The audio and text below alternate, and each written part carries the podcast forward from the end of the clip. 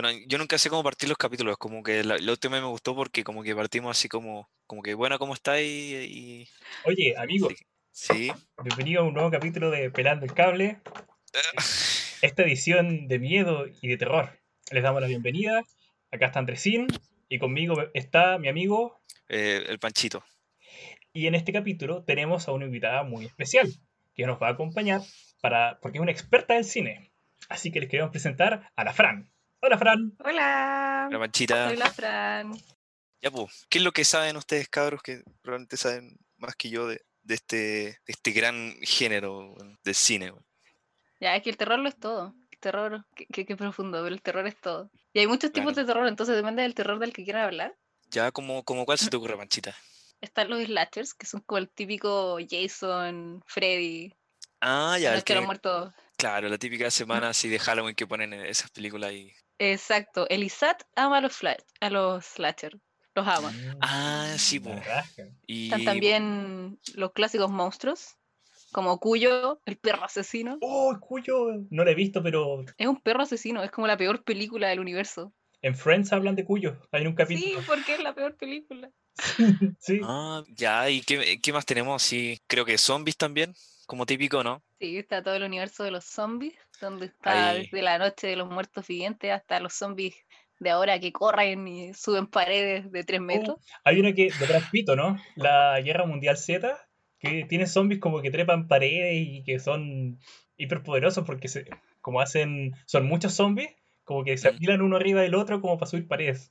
Como que fueron hormigas y no sé, y todos tienen la misma mente y son como súper inteligentes, pero a la vez son como súper tontos y no sé. Y Sí, reconoce eso- cuando uno tiene enfermedades. Sí, sí, sí. eso es muy raro, porque como que depende de la definición de zombie, porque al principio los zombies eran como, están muertos y solamente tienen vivas como sus necesidades básicas, que es comer, que por alguna razón Ya. van hacia el cerebro, pero como que los de ahora como que buscan matar, no comer, son como más del terror. Lo que pasa es que los zombies tienen aspiraciones también, entonces en la medida que las películas avanzan, como que tienen deseos, como que también tienen su propia trama, entonces con razón, al principio eran como cerebros y ahora quieren apoderarse del mundo. Claro, Claro. está esa serie ahora de la Drew Barrymore donde es un zombie y está casada con su marido y tiene como conciencia, pero se come el cadáver del vecino. La wea- Claro, es, un, es una serie donde como que muestran una vida así donde los zombies pudieran como tener una vida como normal así y, y hacen sus vidas, una cosa así, ¿o no? es que es raro porque solo ella es zombie y no me acuerdo por qué es zombie, Ah, ya. pero ella es zombie y como que se come al vecino y llega como su marido y ella pone cara de ups y suena como la, cl- la clásica música como de comedia de los 80 así como tan, tan, tan, tan. y es muy Lo raro. hice de nuevo. Ups, lo hice de nuevo, me comí a mi marido. Ups. Oh, oh, ya. Eso me parece que es más comedia, pero está, está bien. O sea, como, ¿cómo, cómo toman estas ideas de, los, de estos géneros y se las van pasando eh, en distintas cosas, bueno, como los vampiros de, de Crepúsculo, bueno, así. Porque estos también eran como de, de terror y después termina siendo una película romántica, bueno, así. ¿En serio? Pero Crepúsculo era una, como una mierda de película, ¿no? Discúlpame, es que la conozco de nombre, no, no la he visto. Ah, amigo. Ah, no, no, no. Estuve Amigo. obligado, weón. Estuve obligado, él estaba en, en un viaje de, con unos amigos y la pusieron en como en la tele esta del, del auto, weón, y no tenía nada más que ver, weón, excepto el paisaje. Es preferible el paisaje. Sí, sí, preferir una basura, pero bueno. Oigan, amigos, les quería hacer una pe- pequeña pregunta ahora que estaba hablando del terror. ¿A ustedes, ustedes ven películas de miedo con los ojos abiertos, a la mitad? ¿Por qué les pregunto? Porque yo soy un cagón. Un cagón para ver Eh, películas de miedo.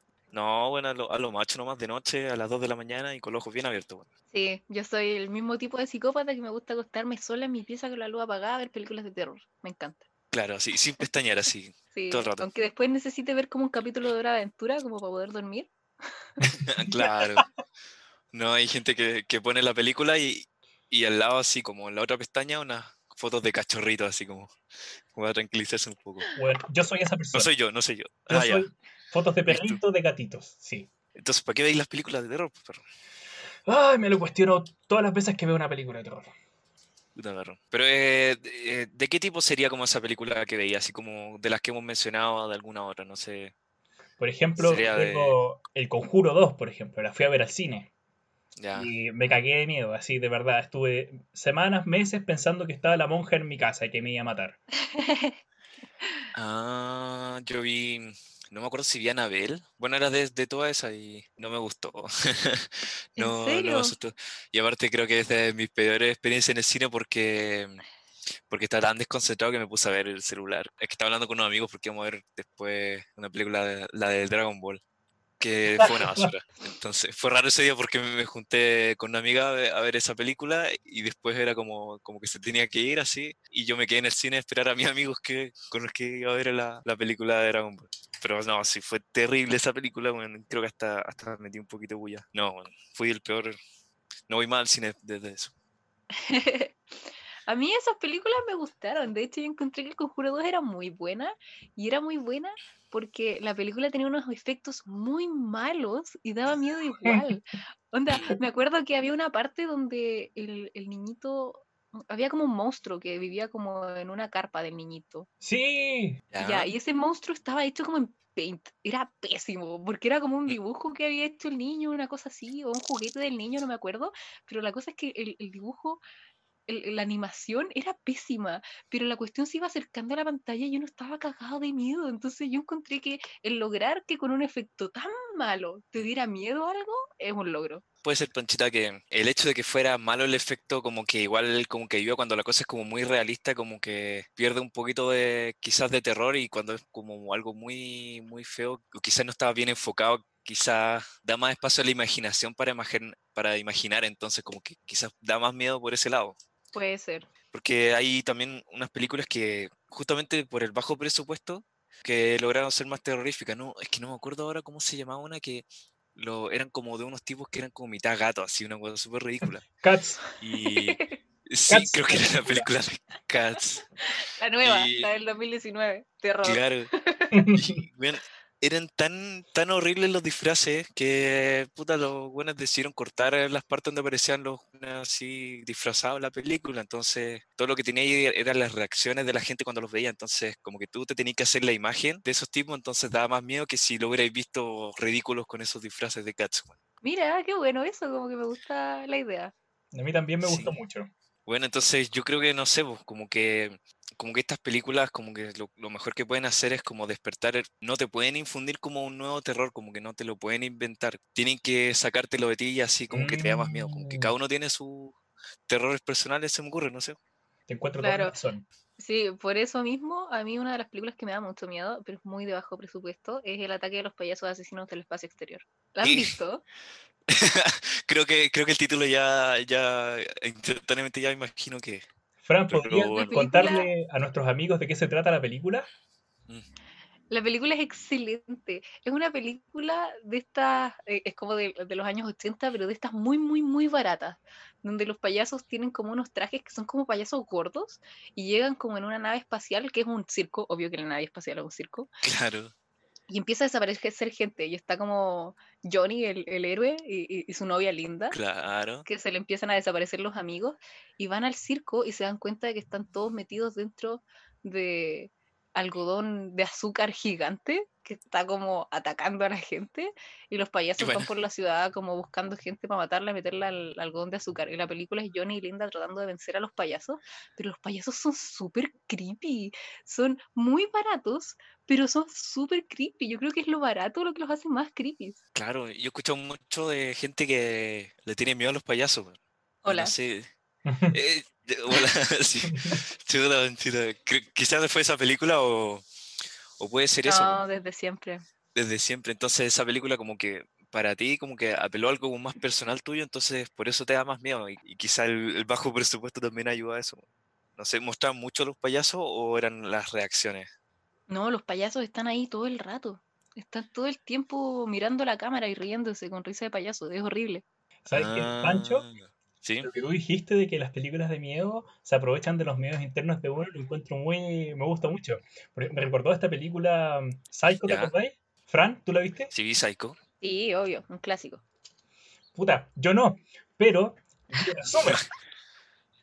Entonces, como vi el resumen, creo que me la sé entera. Así que no voy a decir mucho, pero lo que me gusta de, de lo que entiendo de la, de la película es que el miedo que te produce no es una weá como, como de un monstruo o de una weá como del espacio o del demonio, Mm. sino que tiene que ver con conductas humanas que podría tener, por ejemplo, tu vecino. tu compañero de curso, tu compañero de pega, pero que tiene este personaje. Claro. Entonces, finalmente el terror viene infundido por los miedos propios que nosotros tenemos. Sí, Ah, esa, claro.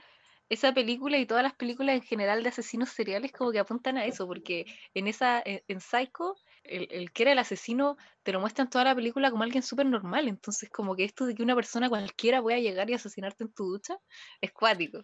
Claro, y como que, como que puede ser una persona cualquiera, pero también como que al mismo tiempo es posible porque la película igual te explica que el tipo tenía como una, no sé si lo, lo explica con palabras, pero te dice que el tipo tenía una condición psicológica, así como, y tenía todo un tema con la mamá y todo eso. Sí, su mamá.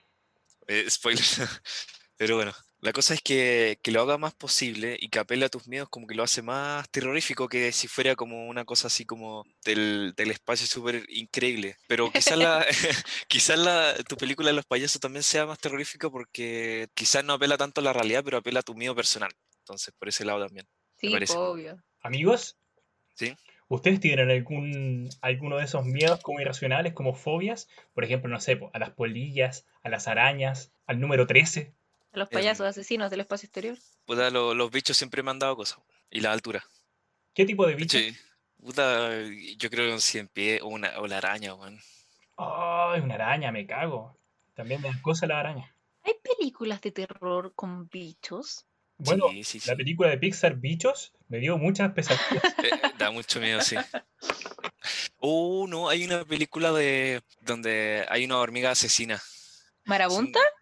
No, no sé cómo se llama, pero la vi hace mucho, así. ¿La antigua? era- sí, me acuerdo que era una hormiga y que, y que no las podían matar y, y te atacaban, atacaban un pueblo y eran demasiadas y se comían a la gente. ¿no? Sí, hay dos películas, pero son muy antiguas, que son de bichos asesinos. Una es Marabunta, que ¿Ya? las dos tienen la misma lógica, como que Estados Unidos se rompe como una planta nuclear y caen los residuos a un río y van bichos que se alimentan de cosas del río y después se hacen super bichos y matan a todo el mundo. Claro, Y una, una es Marabunta y la otra es Tarántula, que es una de una araña gigante, que crece como hasta, ¡Ay, qué no sé, miedo! Ah, claro, 30 metros. Yo he visto una también de, pero no de una araña gigante, son varias arañas que son como un tipo que tenía que cuidaba bichos y, no sé qué les daba, pero como que las arañas se empezaron a hacer súper grandes, entonces tenía arañas de todos los tamaños. De, primero empezaron a aparecer las que tenían como el tamaño de un gato, así, un perro, y después empezaron a aparecer como arañas como del porte casi una casa y tienen que matar a la reina al final, pero no sé si eso es terror o como mezclado con acción, como muchas cosas. Creo que esa es Evolution, ¿o no? Evolution es la que cae un meteorito, ¿no? Y, y empiezan a, a, a crecer vida, vida como extraterrestre, ¿no? Con el tipo de los expedientes secretos. Sí, esa, ya no, la estaba confundiendo. Sí, es como de, esa- de ese estilo. Eso también es como de acción. Está el de, el de American Pie también en esa película. Sí, esa es. Sí, no, pero esas son como acción más que terror. Claro. Con la descripción de la Fran, recordé una película eh, coreana que se llama The Host, que es del mismo director de Parasite. Uy, ¿por qué no vi esas Muy películas? Buena, es muy buena. Es muy buena, amigos. La recomiendo para que los amigos que nos escuchan la vean. Cero spoiler, se trata de... No, saben que no les voy a decir ni una wea. Vayan a ver la wea porque de verdad es muy entretenida. Es muy buena. Yo esa película la vi como en tres tandas porque justo me ponía a verla cuando estaba muy cansada. Pero a pesar de verla en tres tandas y haberme quedado dormida las tres veces, cada vez que la volvía a ver, volvía con el mismo suspenso y, la mi- y el mismo terror. Es muy buena. Yo la encontré muy buena. A mí me gustó mucho. La dirección es cuática en esa película. Como, Es hermosa. eh, eh, como la cinematografía, la forma en la cual se arman los cuadros es muy artística. Pese a que es una película como de un thriller psicológico, con un monstruo, ¿cachai? Pero ¿cómo te arma el terror esta película? Creo que como que te va armando el ambiente, no te muestra un monstruo, o sea, yo estoy imaginando acá, ¿qué, qué es lo que hace la película para generarte como este estado de, de tensión que, que podéis verla en tres tandas y, y este, este igual? ¿Qué hacen con la fotografía? ¿Qué hacen con, lo, con la música quizás? No sé. Es que más que tensión, e- es, tensión, pero porque uno está como urgido toda la película, porque mm, eh, no quiero spoilear, así que no te voy a decir qué pasa, pero como que hay algo que puede que pase todo el rato y uno no quiere que pase y, y- y es terrible. Entonces por eso uno está como tenso toda la película. Ah, Y si te muestran al monstruo, ¿te lo muestran al final o te lo muestran todo el rato? O mucho spoiler. No, ¿Y quién es el monstruo? El Tengo muchas preguntas. weón. el monstruo aparece toda la película. Eh, Puta, sí, ya es- está en mi lista, weón. Y aparte quiero ver Parasite. Y no, esa no sé si es de terror. No sé. o sea, yo. Para como una crítica película, social. Es como todo. Es que. Parasite es todo. Lo es todo. Lo que pasa es que la película empieza y te da como una sensación como de la gran estafa. Más o Comedia menos. negra. Te, eh, te da como una sensación de comedia negra, la gran estafa, ¿cachai? Pero después como que la película tiene un plot twist que te deja para la cagada y la película empieza a ser como de suspenso, media thriller y uno está como todo el rato mirando la pantalla así como ¿qué está pasando? ¿Qué Mm. va a pasar ahora? Y es muy rara la película, pero es muy buena. O sea, esta película, o sea, con, con estos plot twists, me, me hizo acordarme esta de la Nicole Kidman también. La que, esta de los otros. La que están en una casa viviendo con su, con su hijo. Y como que algo empieza a pasar en esta casa, como que hay fantasmas y cosas. Como que está medio como extraño, hay, hay ruidos de pasos, me acuerdo. Y al final también hay como un plot twist y, y bueno, todo, todo el rato tú no sabes que estáis esperando algo, pero bueno, no quiero spoiler, pero algo, algo pasa al final, weón, que, que igual también te deja así como, como weón, que, que chucha. ¿Saben qué, amigos? A mí me parece que un elemento como común de las películas que estamos hablando tiene que ver con el, con el soundtrack, con el sonido de la película. Claro, po, como que te arman, te arman el ambiente, ¿no? Así como que típico como, como que hay una sombra al, al fondo del pasillo y ponen como, no sé, ¿qué, qué es ese sonido? ¿Cómo describirlo? ¿Es como una especie de violín o algo así? ¿O siempre es Sí. distinto, cachai? Como que algo pasó, ¿cachai? Como que te, te ponen alerta y te dejan, te dejan como ansioso, weón. Sí, hay, hay un montón de películas clásicas que usan ese eh, el factor del soundtrack para Ujú. dar como el, el efecto Pavlov, donde suena una cosa y uno tiene miedo y no te han mostrado nada de terror. Buena, no lo, no lo relacioné con Pablo, pero sí puede ser. Que es, por ejemplo, Tiburón, que Ya. no te muestran el tiburón, te muestran Mm. solo gente nadando y está feliz y de repente empieza y uno tiene miedo y no te han mostrado el tiburón y es como ¡ah! Claro. Oye, Panchita, ¿sabía una cosa con esa película? Es que, que otra vez están los. No es que sea de bajo presupuesto, pero tuvieron hartas dificultades con ese, con ese tiburón, era como un tiburón mecánico. Entonces, eh, Spielberg tenía hartas tomas del tiburón, pero había unas que eran muy malas, ¿cachai? Era como el ridículo. Muy ridículo el tiburón, como que parecía un globo, así como que flotaba, no, no se movía. Y les falló caleta, entonces al final como que tuvieron que utilizar pocas imágenes del tiburón, entonces como que así le quedó como ese efecto, ¿cachai? Para volver a Claro. lo de los lo que les pasó a los tipos disfrazados de gato de repente. Entonces, como que a veces pareciera que sin querer, como que te. Estas películas la- lograron como eh, dar más terror de lo, de lo que esperaban. Claro, es lo de- mismo, Dale, Es lo mismo que pasó con, con Psycho, que era lo que decía Andresito. En esa época no podíais mostrar a alguien matando a alguien, porque qué escándalo, eso se censura en la tele. Entonces, por Sí, eso mismo mostraban como la cámara acercándose a la, a la ducha y empezaba a Mm. sonar el chin, chin, chin, chin, chin, chin, chin, chin. Y también, pues, es como el uso de la música para compensar que no podéis mostrar ciertas cosas como visualmente. Claro, entonces te lo imagináis todo y es más, es más personal, porque cada uno se imagina una cosa distinta, pero esa cosa distinta está más cercana al- a lo que le da miedo a cada uno. Y se vuelve más personal la película y da más miedo. po. Yo, a ver, quería seguir ahondando en este, en este tema del soundtrack que me gusta mucho, eh, que también lo usan algunos juegos de... alguno- Algunos juegos de terror, como sería Amnesia o, o Outlast, que me acuerdo más. No sé si han jugado alguno de esos juegos. No, Yo jugué la amnesia.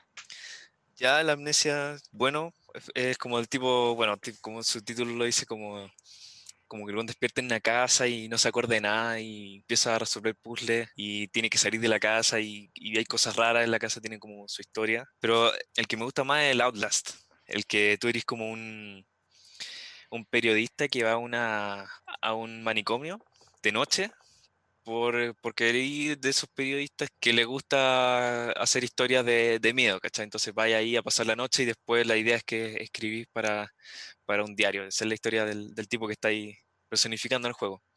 Y vais con tu cámara y entras y, y ya de partida hay un tipo que te mira por la ventana así y después no está. Tú entras y se cierra detrás de ti la, la ventana, te hace como eso- esos sustos así repentinos, como jump scares y te tiene todo el rato con tensión porque te tenés que esconder y como no tenés ningún arma para defenderte, está ahí, ahí a la deriva en este manicomio de noche, ¿cachai? Y con tipos locos que te hablan y de repente te están con un cuchillo tratando de perseguirte y tú tenés que escapar corriendo o escondiéndote. Y usan este tema del soundtrack porque hay, hay personajes icónicos en este, en este juego que son como tipos grandes que dan miedo o, unos doctores locos y tienen cada uno su, soundtrack y cuando vais caminando y escucháis la música del weón, como que ya, ya sabéis que está cerca, entonces eso ya es suficiente como para causarte como esta tensión. O tú sabéis que algo va a pasar. Oye, Panchito, eh, ese juego es como de estos miedos que te dan en el momento como con el jumpscare que dijiste, o es de estos miedos como que te persiguen y que por ejemplo después se acaba el juego, te vas a dormir y sigues con miedo tiene un poquito de todo, porque también tiene esos como, de repente estáis caminando y hay, y yo me acuerdo de uno muy bueno que tú ahí en una pieza oscura, entonces de repente hay un tipo colgado, ¿cachai?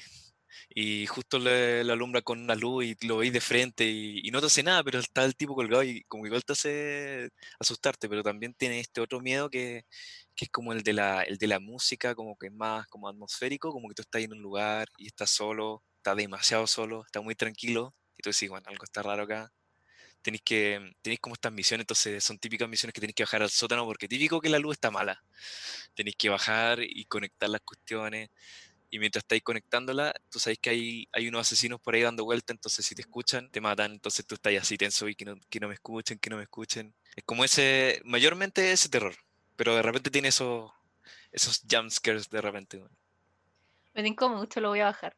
Sí, dale, dale. Sí, y con eso del, del, manicomio y el efecto de la ¿Mm? música, me acordaste de la isla siniestra. ¿Vieron la isla oh, siniestra? ¡Qué peliculaza más buena!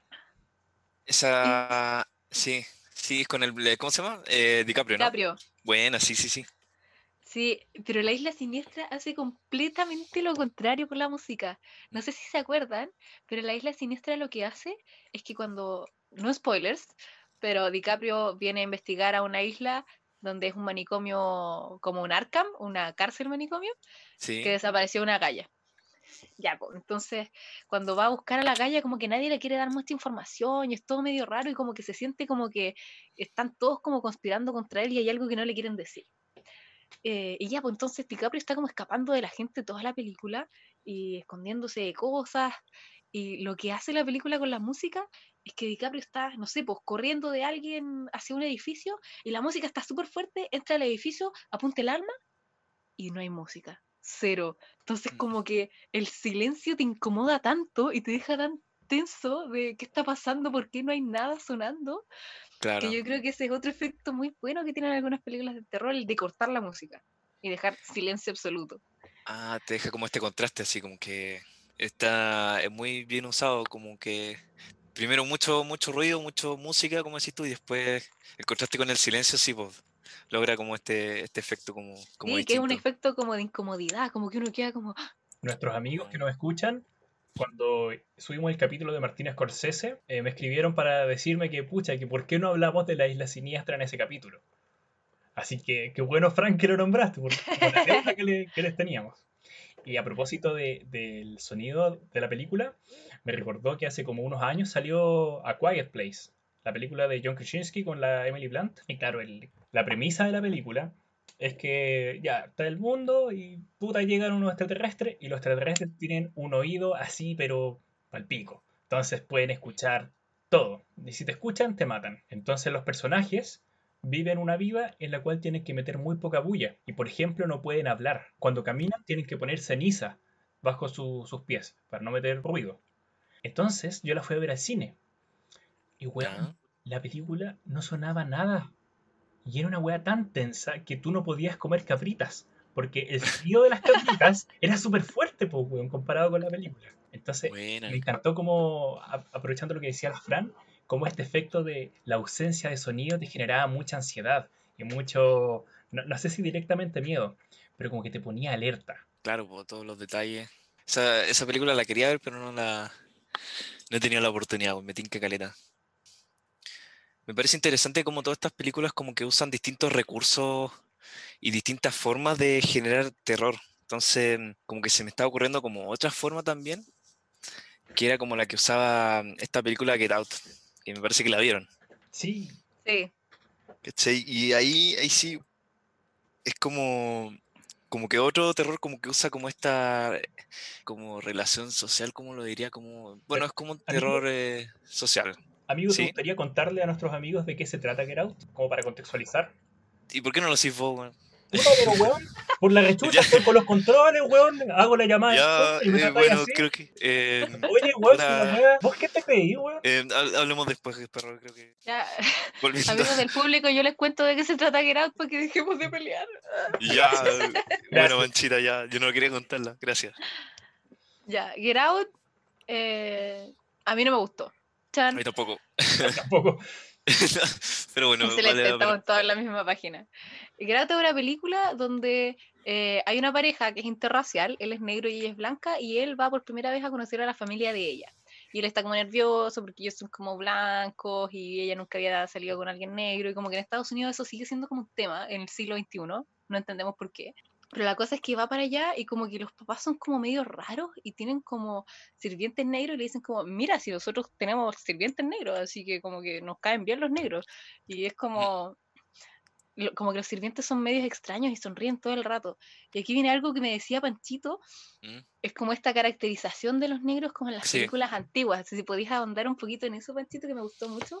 Eh, bueno, básicamente, básicamente eso, que yo me acordé que, que viendo como películas así como de los 40, los 50, la representación que hacían ahí de la gente negra, porque en esos tiempos en Estados Unidos era muy, muy racista, la representación que hacían eran siempre estos personajes como terciarios, así, no- tipos que están muy incidentales en la, en la escena, y típico el pr- protagonista blanco le preguntaba algo, entonces ellos respondían siempre de esa forma, ¿cachai? Como siempre así como en esa sonrisa y como que eran medios tontos y se vestían igualito, entonces como que me parece que lo que quería hacer acá al mostrarlo así, como que hacer como una referencia a, ese, a esa caracterización que hacían de la gente negra en, esas películas y decir, oye, nosotros no somos así, ¿cachai? Como que esto, esto es falso y, estos tipos están, están bajo alguna influencia, ¿cachai? En la película están eh, hipnotizados. El personaje de color coche como que se, asusta caleta, se espanta caleta al verlo, weón, y, eso, po, eso es como lo que, lo que va haciendo el terror de la película, cómo, cómo esta- estos personajes actúan demasiado raro, no son ellos, y eso es lo que le da miedo, como, como que pierden la identidad, como que de eso, de eso habla un poquito la película, cómo estos tipos pierden su identidad en- para hacer solamente estereotipos. Eso es lo que les, les da miedo quizá a la, a la gente, a la gente negra. Claro, ese es como el factor de terror que tiene la película, como la pérdida de identidad y la como automatización de las personas, como que todos sean medios robóticos de cierta forma. Sí, Es como la parte terrorífica de la película. Pero claro, a mí lo que no me gustó fue que encontré que toda la, la primera parte de la película era muy predecible y después la película como que el final es como ¿qué? sí. Entonces, e- eso, es lo que a mí no me gustó, como que está muy desbalanceada en ese sentido. Yo estoy de acuerdo con lo que dice la, la Fran, la panchita. Pero a mí lo que sí me gustó era como, como, como la película me interpelaba, porque puta, me ponía a pensar. Viste que tenéis ya el personaje este del- de tu compadre negro y la familia blanca. Entonces yo me cuestionaba, puta, ¿cuándo yo me he sentido como el personaje negro? Mm, Por ejemplo, cuando yo me he sentido de que esta gente que dice, oye, pero weón, eh, pero si yo no tengo ningún problema con los negros. Mira, yo tengo acá trabajadores negros. Mira, yo tengo weones que me hacen el aseo y son negros. Mira, oh, ¿cómo voy a ser racista? Mira, No, ¿Lo ves? ahí- a mí me gustaba que los que los invitaban a la fiesta, toda esta fiesta donde van todos estos tipos blancos, cuando hablaban con el negro siempre tenían que hablar de algún, de algún referente que también sea negro, así como que no pueden hablar de un tema normal, así de, de cualquier cosa, tenían que eh, hablar de Tiger Woods, por ejemplo, Obama, ¿cachai? Como así como, oye, sí, tú me caes bien, ¿cachai? Obama también me cae bien. Y Claro. conocí a Tiger Woods, que él, él es negro y me cae bien, caen bien los negros. ¿y qué pasa con eso? Por un lado uno puede pensar, ok, este personaje negro, ¿cachai? Que se siente súper discriminado porque se da cuenta de estas cosas. Mm. Pero también me hace pensar que quizás estas familias blancas no se daban cuenta que eran racistas. Y el punto es que me hace cuestionar si es que nosotros nos comportamos como la familia blanca sin darnos cuenta. Porque decimos, oye, bueno, obviamente que no hay que discriminar a, a los negros, ¿cachai? Esa weá como está mal. Ah, ok. Ya, pero ¿qué pasa en la práctica, weón? ¿Qué pasa cuando de repente nosotros somos discriminatorios hacia grupos minoritarios de la sociedad?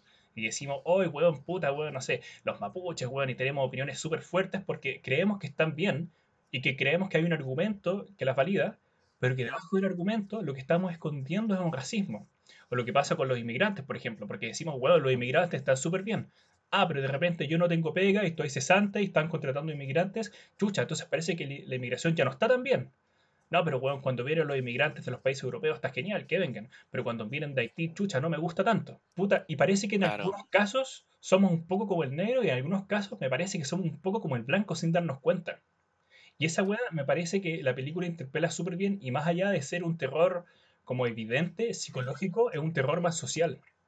Porque mm. nos hace enfrentar cómo nos comportamos como sociedad. Claro. Sí, un buen, un buen, buen argumento, eh, perro.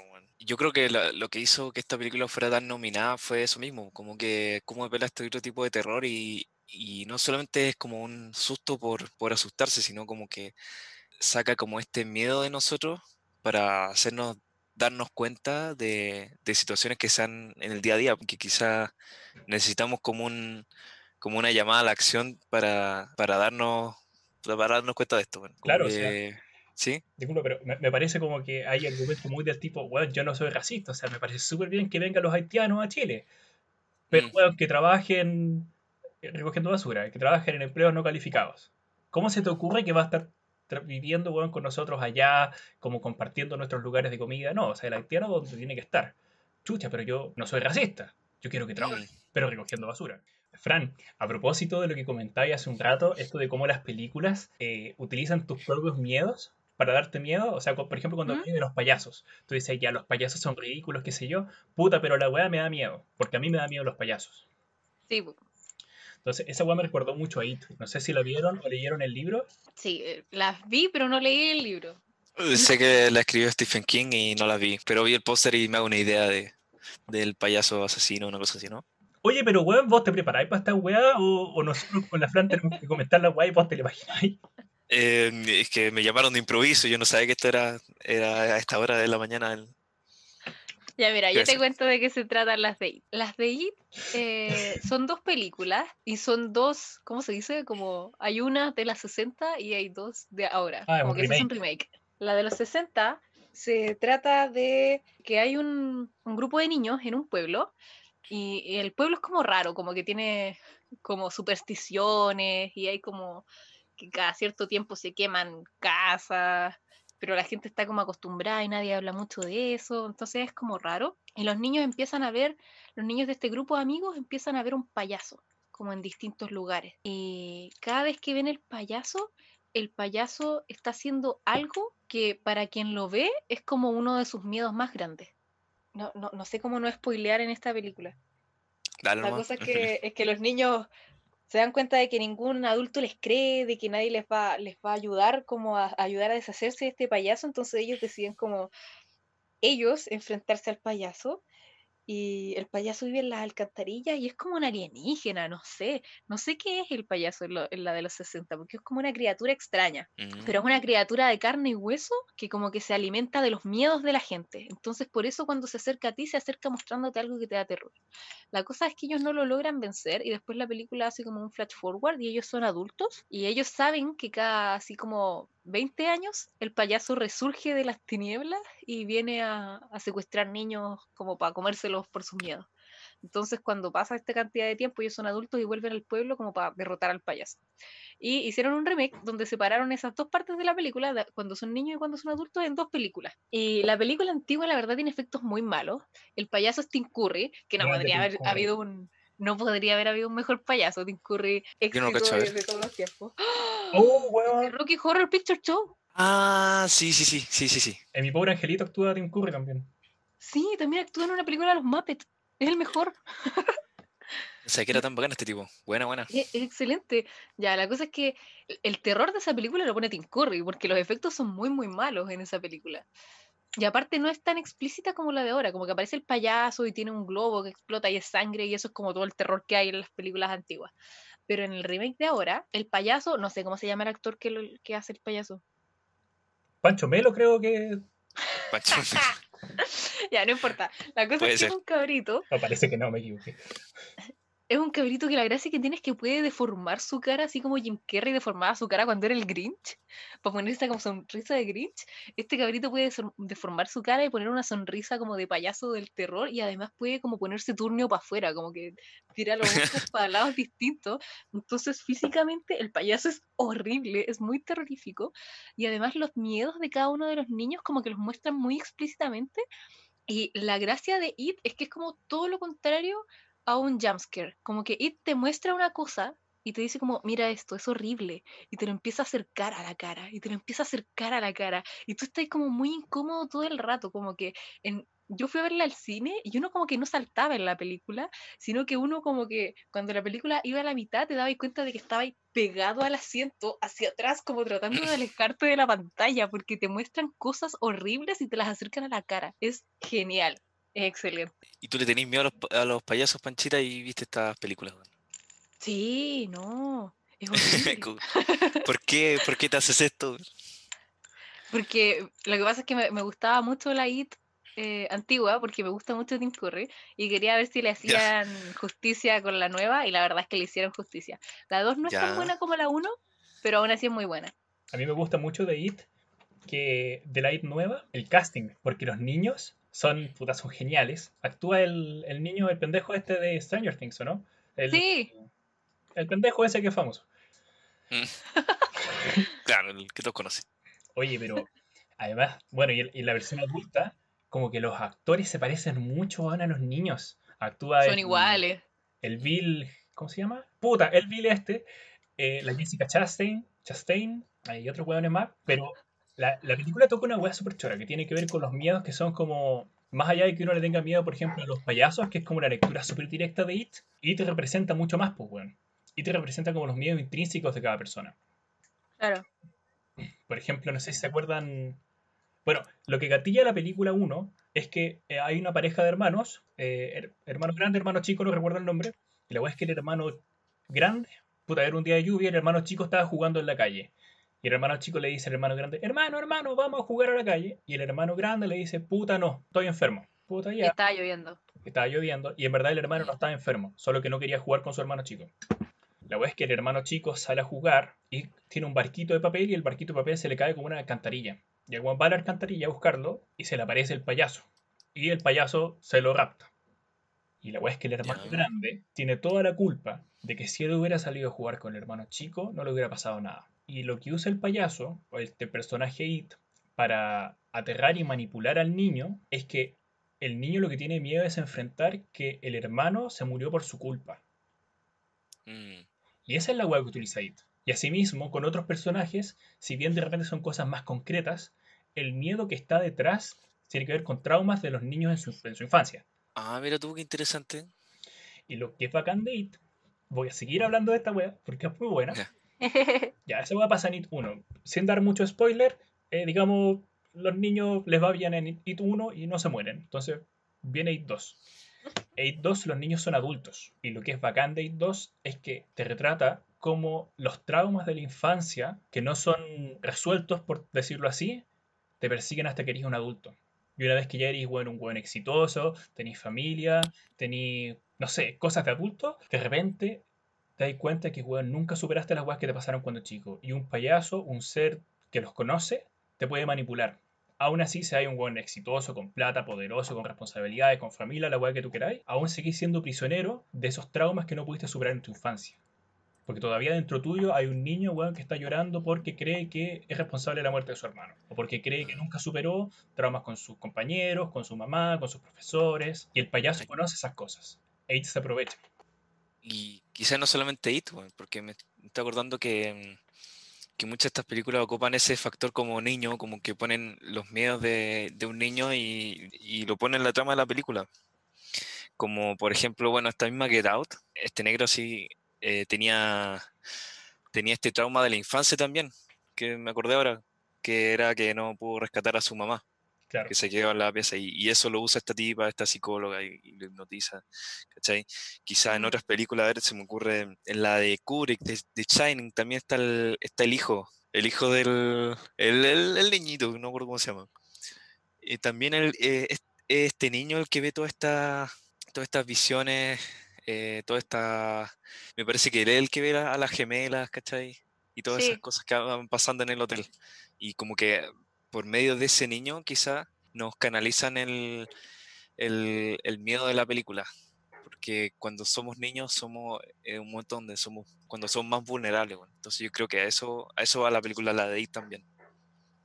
Así que muy buena lectura, bueno. Oye, y más, incluso la película que conversábamos antes, Psycho, ¿Sí? el protagonista, en el fondo el asesino, que ya tiene una fijación con algo, no sé si puedo Ya. spoilear, pero esa Sí. fijación es producto de algo que le pasó en su infancia.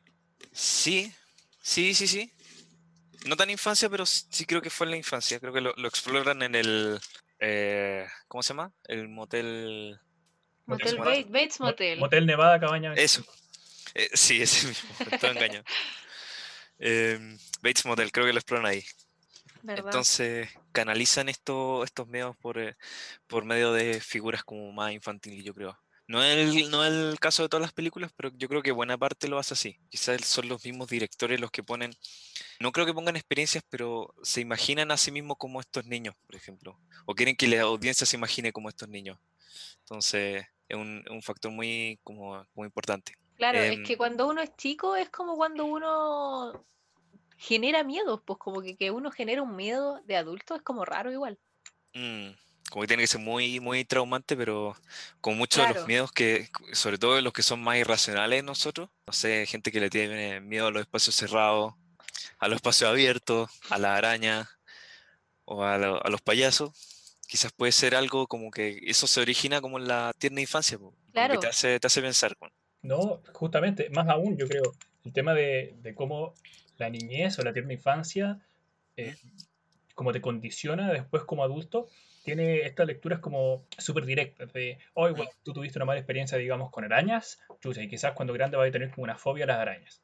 ¿sí? Se entiende. Mm. Pero también hay otras cosas que son más representativas, digamos. Cuando chico tú tuviste problemas de abandono, ¿Mm? puta, entonces después, buen adulto, parece que todas tus relaciones de pareja, eh, todas, weón, son tóxicas y tenés como un patrón. Chucha. Mm, Entonces de repente como que a mí me hace pensar, ok, esta niñez cierto nos condiciona para cosas como medias evidentes, no sé, el miedo a los payasos, el miedo a las arañas. En la misma IT había como un niño que le tenía miedo a un cuadro, un Mm. cuadro que estaba en la sinagoga. Ya, una cosa súper concreta, chucha, pero tenéis, por ejemplo, en la misma IT, como hay, eh, algunos de los niños tienen como eh, situaciones de abuso cuando niños, y que después la película nos muestra cómo esas personas proyectan esos miedos en sus relaciones de adultos.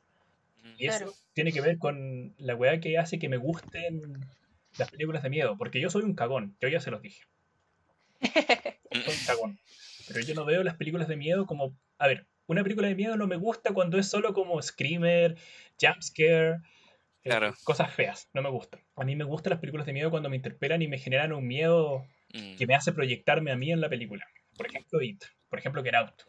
Claro. Ah, entonces, ¿te gustó Get Out? Me gustó cosa, es que yo estoy de acuerdo Ah, con lo sí. que dijo la Fran. Como que el final de Get Out es como medio pichulero, pero todo lo demás está. Eh, sí, tiene, sí tiene sus cosas buenas, sí.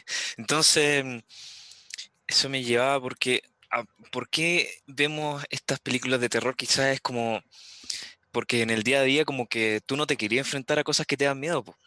Tú, uno quiere ser feliz, ¿cachai? Realizarse y todo eso, como, como que todas estas cosas como que tú las ignoráis, pero al final también terminan siendo tóxicas, entonces quizás las películas de terror en cierta forma en- eliminan estas capas que va poniendo el tiempo en, en estas situaciones, en estas emociones que quizás sufriste cuando chico, entonces quizás esta cosa es un destape de alguna forma, como por ejemplo ese miedo social de, de Get Out, como tú decías, como un destape al, al racismo, ¿cachai? Al miedo que, que nos podría hacer si nosotros somos objeto de racismo o si nosotros somos el, el que es racista. Quizás esa es mi, mi explicación de por qué alguien se expone a, a estas cosas o quizás solamente sea porque uno quiere ir al cine a sentir algo.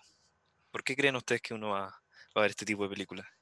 Yo creo que hay otro factor, porque no sé si te has fijado, pero en este momento no se me ocurre, deben haber, pero ¿Mm? en este momento no se me ocurren películas de terror donde, comillas, el malo, ya sea ese malo una criatura, un monstruo, lo que sea, salga como triunfante.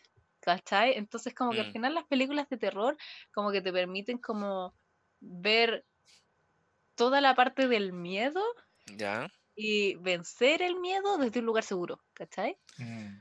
Es como una especie de, de exorcismo de, de tus miedos, sí, porque tú te enfrentas a ellos y veis cómo, cómo son derrotados al final, entonces Claro. ya es como una liberación, como la, la catarsis de... Sí, Claro. siento que por ese lado puede ser como una, una, una catarsis como de adrenalina, por decirlo de cierta forma, que además Sí. te permite ver cómo, cómo esa cosa a la que le tienes miedo, al Sí. final como que es derrotada desde un lugar seguro, ¿cachai? Ya, Me hace mucho sentido lo que dice la Fran, como el concepto del lugar seguro. mm, Me recuerda, por ejemplo, a. He estado hablando como las películas de miedo que dan miedo. po. Por ejemplo, no sé, como saltar en Benji, como era Fantasilandia, como todas esas weas que te ponen adrenalina, que te ponen como. te ponen en una situación que es difícil llegar en la vida cotidiana, pero desde un lugar seguro. mm. Claro, siento que va como a, a lo mismo que está diciendo Andresín. Entonces uno necesita de estas emociones fuertes porque en el, en el día a día como que, como que uno necesita, quizás sea una cosa como evolutiva, ¿no creen? Como, como que nuestros ancestros siempre vivieron eh, con miedo porque aparecía uno de estos tigres dientes de sable, bueno, entonces, bueno, esa hueá daba mucho miedo, entonces eh, sus cerebros se acostumbraron a, a tener como una cuota de miedo, supongo, y quizá ahora nosotros necesitamos expresarlo de esta forma, o me fui la ola. No, yo creo que tenéis toda la razón. Sí, yo igual creo que puede ser, porque si lo pensáis como que en el día a día, cosas de miedo, pero de miedo así como adrenalínico, no de miedo así como a la, a, a la existencia, crisis existenciales tipo de Mm. miedo, sino que miedo adrenalínico, como que uno Sí. no tiene mucho. Y cuando uno tiene ese tipo de miedo es como porque de verdad estáis teniendo como alguna experiencia como, no sé, porque casi te atropellaron. Y no es Sí. divertido, ¿cachai? No es divertido cuando no estáis desde el lugar seguro. No, toda la razón. Además que Em, Por lo demás, Sí. ¿por qué vemos películas de terror? Como que, en el fondo, las películas de terror son películas, ¿cachai? A mí me gusta ver películas porque las weas cuentan historias. Y de repente las historias son buenas y tienen como buenos recursos, sea en la trama, sea, no sé, en los efectos, en la dirección, en la fotografía, no sé. Y las películas, para mí, van en- de terror en esa línea. O sea, las Mm. películas de terror que me gustan, como ya les había contado, es porque me interpelan. Es porque alguna wea Claro. hacen, como tú dices, como quizás recordar este ser primitivo, weón, que tenía que tener adrenalina para comer, para cazar. Y sentir esa weá es una interpelación gigante. Porque me hace vivir una emocionalidad que quizás en el día a día no viviría. Pero quizá, o sea, tú dijiste que el cine es como más para, tú lo dices como más para contar historias, pero quizás sea, quizás más que eso, porque al tú identificar tu terror en una película, tú te das cuenta, quizás no sé si conscientemente o inconscientemente, que, que tu, tu terror no es, no es tuyo solamente, ¿cachai? Es como algo que todos pueden tener y, algo que tú puedes compartir más libremente, ¿cachai? Como que, como que te sentís de una forma menos solo y más comprendido porque porque toma un tema que quizás es personal, pero no es tan personal como tú crees. Quizás hay mucha gente que comparte el miedo a los payasos, o a la altura, o, o la araña, y, y quizás estas películas te recuerdan un poquito eso. Weón, tenéis toda la razón, Pancho. ¿Por qué no Eh, dijiste esa weá, weón, hace 40 minutos? Eh, dale. No sé, po.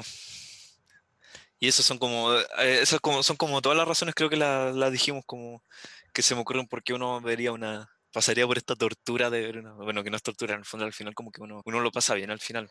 Cuando ustedes eran niños, ¿cómo se enfrentaban al miedo? Por ejemplo, Ay, a mí me da terror la oscuridad. Apagaba la luz del living y corría a mi pieza. Oh. Corría. A mí no, pero me acuerdo que, mm, bueno, veía algunas como cositas de terror como esta serie Escalofrío de repente, y me acuerdo que tuve pesadillas con eso.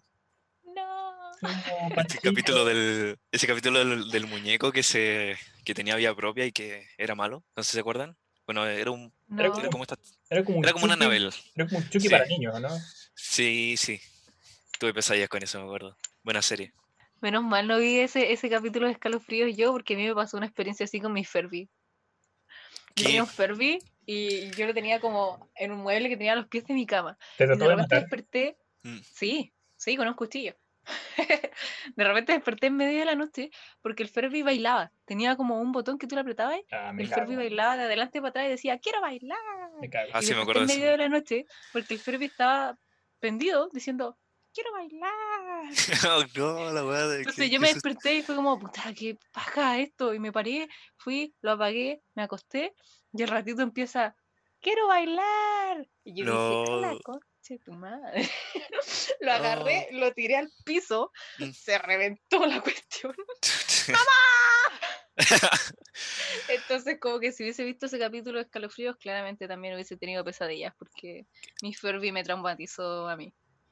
Oh, qué wea ese Furby si estaba poseído. weón. Estaba poseído el Furby. Oh, pero lo, lo venciste, Panchito. Entonces, en, en cierta forma, el que tú me hayas contado tu historia de cómo venciste a tu Furby me, me deja más tranquilo a mí porque en cierta forma siento que mi miedo es, es vencible. Pero Desde un lugar seguro. Desde un lugar seguro que es mi casa a esta hora que es tempranito, así que... cuando ustedes eran niños, ¿no hicieron como esas cosas de miedo, terror, como, no sé, por ejemplo, con unos amigos, me acuerdo como a los seis años, invocamos al Joker.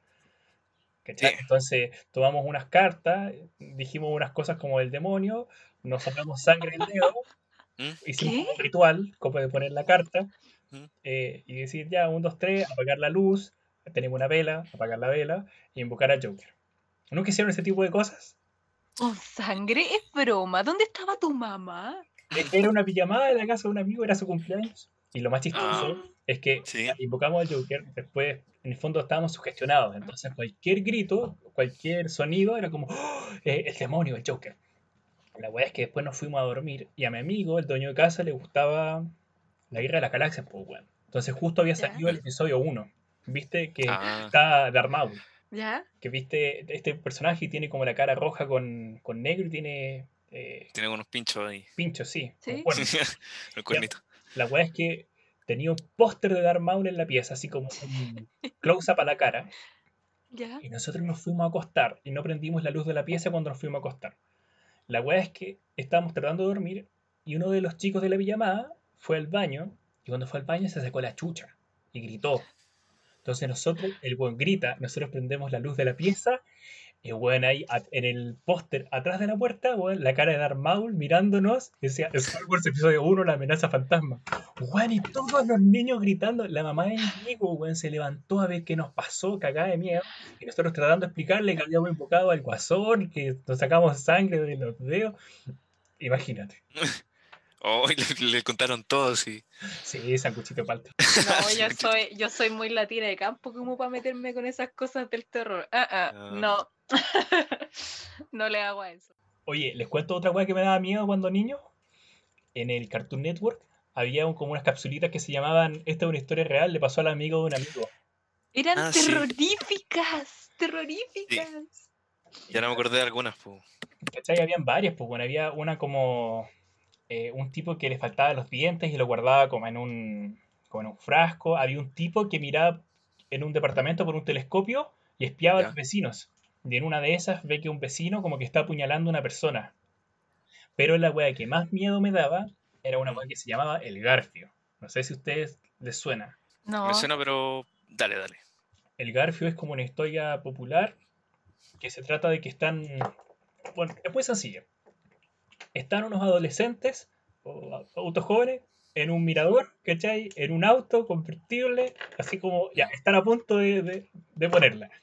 Y bueno, ponen la radio y dicen: Oh, un psicópata se acaba de escapar del manicomio. El psicópata se caracteriza por tener un garfio en la mano. Chucha. Ya. Cabros, Ya. puta, eh, vámonos para casa, mi amor. No, mi amor, quedémonos aquí si estamos piola, ¿cachai? Está todo caliente, pues, weón. No, vámonos para casa. No, mi amor. Mi amor, sabes que escuché un ruido en la puerta. Vámonos. Ya, puta la weá, vámonos. Ya, y se van para la casa. Y de la radio se escucha, pues, que el psicópata este, eh, cuando lo pillaron la primera vez, en su casa encontraron, abrieron el refrigerador y habían partes humanas, ¿cachai? Que en el refri. un- Oh, bueno. Todo terrible. La weá es que, ya, pues, bajan, llegan a la casa de la mina, el weón sale, de- él estaba manejando, entonces se baja para abrir la puerta, y se pone pálido cuando va a abrir la puerta. Y la mina le dice, eh, ¿qué te pasa? ¿Qué te pasa? Y y en la manilla de la puerta estaba el garfio enganchado. Uh, Bueno, la weá es que yo tuve pesadillas, weón, por meses con el personaje de Garfio. Iba a dormir con mi mamá, toda la weá. Y hace poco, pero te digo, hace como un año, encontré el capítulo original. ya. Y la weá es para cagarse la risa. La weá tiene una parte que es musical, que bailan unas minas como con patines. Bueno, es muy bueno. Pero cuando chico, ni cagando me acordaba de la parte chistosa del capítulo. Solo me acordaba de que el Garfio era un Mm. psicópata que se escapó del manicomio, trató de abrir la puerta del auto, se le quedó enganchado el Garfio y los cabros se salvaron y estuvieron a punto de morir. Pero en verdad la weá era un musical. Puta, Oye, pero hay musicales de terror. Está La Pequeña Casita ¿Sí? de los Horrores, que es muy buena. Ya. ¿No, la- ¿no lo conocen? No, no, no. Eh, ¿Los capítulos de los Simpsons de terror están basados en eso? Eh, eh, no, Suena- me sonó los censos también. Sí. no, es que en inglés se llama Little Shop of Horrors, Ah, no Little House of Horrors. Es una, es una película de una planta carnívora que es una alienígena que come carne humana y hay un gallo que es un florista que es súper pollo, un gallo muy pollo y como que la planta como que lo empieza a convencer para que lo alimente con carne humana. Y la planta empieza a crecer infinito y quiere dominar el planeta. Es excelente, es un musical. Si pueden verlo, vayan a verlo porque es muy, muy bueno. Y actúa, eh, ¿cómo se llama? Steve Martin. mm, A ver. ¿El del pelo blanco? sí, sí, sí. sí, Martín. Martin, cuando tenía Sí. el pelo negro. Wow, Era un dentista psicópata. Es excelente. Es Eso muy buena la película. Ya, ahí la vendiste, Panchito. Con lo de la planta no me convencí, pero ya que está Steve Martin, dale. Y Es la otra que mm, hay un musical del del ah del no sé si era del Tim Burton. Ah, hizo- Sacha Baron Cohen con la. No, no, no, no, no, quizás me estoy confundiendo. Una, una del Sí, sí, esa. Sí, Esa con-. Pero esa no, no sé si, bueno, si igual un poquito de terror el, el peluquero que mata a los, a los, a los tipos y los convierte en pastel de carne. A los clientes. No sé cómo no se queda Sí. sin clientes, pero bueno, tiene harto pastel de carne para vender. Ya, pero los pasteles son chiquititos, como que igual alcanza a una persona para hacer harto, según yo. Hasta que encuentran un dedo en un pastel y es medio bizarro. Pero fue musical, no sé, a mí me gustó. Lo hubiese Sí, caleta. es muy Ay, nunca ay. pasó. Em, eh, sí, sí. Cuando yo era chico, pasó. hubo una noticia de que apareció un dedo en un, en un tarro de atún. ¿Ah, sí? Ay, ya, Sí. pero era como porque alguien había matado a alguien y lo había metido en tarros de atún, o como que porque alguien de la fábrica de atún se cortó el dedo y quedó en la, tarra- en la lata de atún. Obviamente, yo cuando niño me imaginé que una persona con un garfio mató a otra, la descuartizó y dejó su. Sí. Pero lo más probable es que lo que tú dices. Ya, pero igual estaba. eh, En Estados Unidos había un, un asesino serial que era carnicero y le vendía carne de persona a la gente. Oh, concha tu madre. ¿Cómo se llamaba este gallo? Eh, A ver. Butcher algo. Donald. Trump. Eh, sí. Eh, No, no. No, esto, en estos gringos hay harto eh, tipos también como asesinos seriales, como el Ted Bundy. Bueno, ese, ese me lo sé. El Zodiac, que tiene película. El Zodiac. Ya, eh, chicos, ¿en qué estábamos, weón? Nos desviamos caleta. No, estuvo bueno. Me, me gustó mucho los últimos 15 minutos, weón. Estuvieron muy. Sí, sí, sí. Oye, no sé si les gustaría hablar algo más antes de cerrar o. ¿Tienen algún otro Yo-? Mm, yo creo que sería como andar lo mismo. Tenía otras ideas como del, de la serie que hablaste tú, pero como sería como lo mismo. Como el capítulo ese donde tienen un, un sillón que hace masaje y, y lo abren y está lleno de, de cucaracha.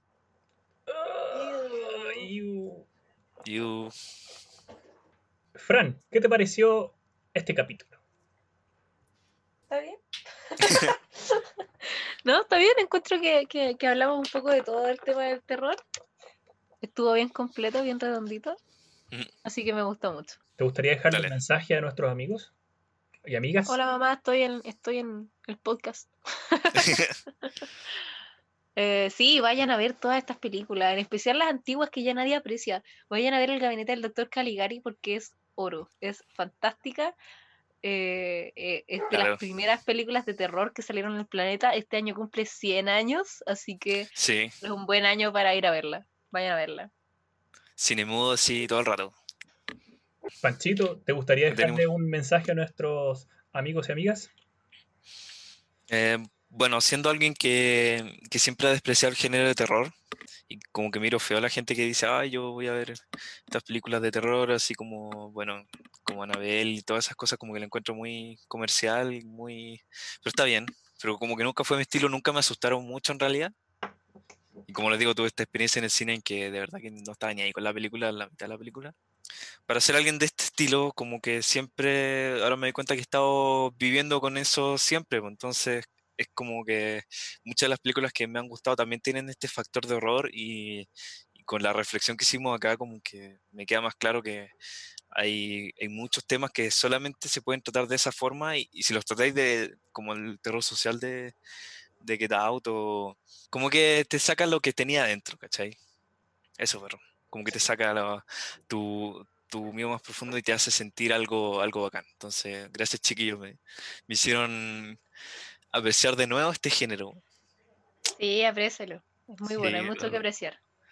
Así que, bueno, a nuestros amigues, eh, si les gustó esto, puta, no sé, si, mira, en verdad si les gusta pueden seguirnos, pero si no quieren hacerlo tampoco tienen que hacerlo. O sea, ¿sabes que En verdad la weá me importa un pico. Hagan la weá que quieran. Como si quieren es un país libre. si no, no, ¿cachai? Nadie se va a enojar. Si quieren, no sé, denle dedito para abajo. Me importa un pico. ¿Sabéis que en verdad hagan la weá que quieran? Somos todos adultos y ya estamos grandes como para que alguien esté diciendo, no, dame like, la weá. Nosotros nos vamos a estar mendigando. Oye, perro, pero ¿y tu reflexión? ¿Te toca, te toca? Ah, ya. Reflexiona. sí. mi reflexión del capítulo es que, mira, ha sido muy entretenido tener una invitada. Ay, qué claro, gracias. Y la verdad ha sido una grande panchita. Grande panchita, porque la verdad eh, yo ya tenía panchito y ya estaba chato, de verdad. No. Un capítulo más con este culiado, weón. Sí, yo, yo también, así, yo ya estoy, yo ya me he abogado, así que, bueno, ya voy a tener todos los derechos y fuiste perro. Yo voy a hacer mi propio podcast eh, de Pancho y, y la Panchita. Te voy a cagar, weón, voy a vender esta cara y apenas pueda te cago, culiado. Ya, ya, ahí, ahí veremos, weón. Ahí veremos. Bueno, pero volviendo a nuestro, a sí, Nos queremos eh, todos. No, me, gustó mucho la reflexión que sacábamos sobre las películas de miedo y cómo nos interpelan. Y yo creo que Fran fue un tremendo aporte para que llegásemos a, esas conversaciones. No habríamos podido hacer esto sin té. Y por lo demás estamos muy felices porque cuando la Fran supo que estábamos haciendo el podcast, lo primero me escribió y me dijo, oye Andrés, weón, me encantaría participar, muy entusiasta, me encantan las películas, soy seca, sé mucho más que ustedes, de verdad, una pura buena, les falta calidad, la verdad es bastante penca. Entonces, ha sido todo un desafío ponernos a tu altura y estoy muy feliz que nos hayas ayudado en este pequeño y humilde podcast. Gracias, Panchita. gracias. Gracias a ustedes por invitarme. Lo pasé muy bien. Y, igual aprendí muchas cosas de sus reflexiones, así que qué bueno. Oh, entonces estamos para aprender de todos. Chao, chao, amigos. Chao, chao. Chao. chao.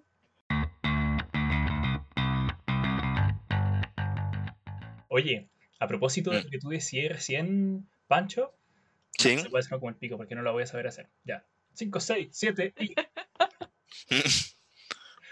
¿Y por qué no lo haces vos, weón?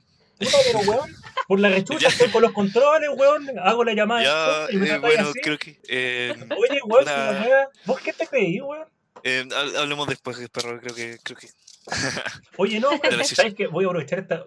Cuando grabamos esta weá de podcast, primer capítulo. Y el Panchito, ya empezamos a grabar esta weá y me decía, ya, así esta weá la voy a editar en post, la voy a editar en post, no te preocupes. ¿Cuándo editamos en post, weón? Ahora estoy yo editando la weá, la gente sepa que trabajo como un esclavo en esta mierda. Eh, pero, pero te voy a pagar, perro, sí, sí, está bien. ¿Cuánto me vaya a pagar, weón? cuando conversamos de hacer un Patreon, vos me dijiste que lo ibas a hacer solo, sin avisarme, para quedarte con toda la plata. eh, eh, creo que voy a tener que llamar a mi abogado, no, no voy a dar más. Sí, sí, perro, así, así nos vamos. No, yo, yo una vez presté un, mechón de mi pelo para que hicieran un ritual no, no pasó nada. Todavía. Un amigo que está en la, estaba en la onda, estaba en la onda como black metal y esa cuestión. Pero, ¿qué tiene que ver, weón? Como que compuso una canción con tu pelo. Yo creo, no sé. Pero bueno, claro, no, sí, sí, buen punto, perro. A ver, se me ocurre algo, se me ocurre algo. A ver. No, no se me ocurre nada. Pero. Mm, eh,